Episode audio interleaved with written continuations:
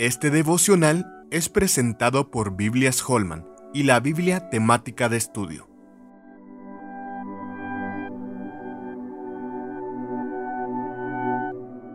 De gloria en gloria.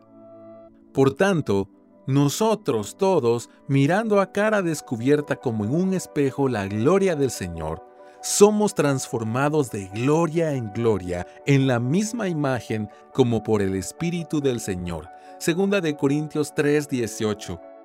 El apóstol Pablo les recordó a los corintios que si antes de la venida de Jesús el pueblo de Dios bajo el antiguo pacto había sido testigo de la gloria del Señor, cuánto más ahora en el nuevo pacto ellos podrían contemplar esa mayor gloria, porque aún lo que fue glorioso no es glorioso en este respecto, en comparación con la gloria más eminente, segunda de Corintios 3:10.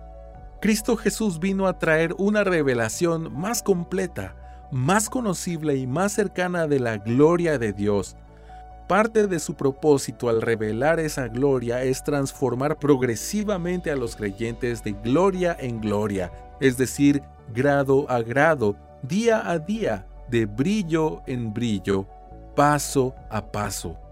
El rey Salomón describe esta realidad con la imagen del sol brillando y aumentando en claridad, hasta que la intensa luz llega a su culminación con el sol del mediodía, mas la senda de los justos es como la luz de la aurora, que va en aumento hasta que el día es perfecto, dice Proverbios 4:18.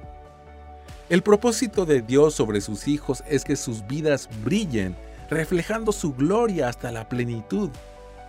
Ese es el destino del cristiano. Sin embargo, esto no es solo un propósito o un mero deseo de Dios, sino que es también su promesa su compromiso y su garantía de que así será, y aquello que Él promete siempre se cumplirá.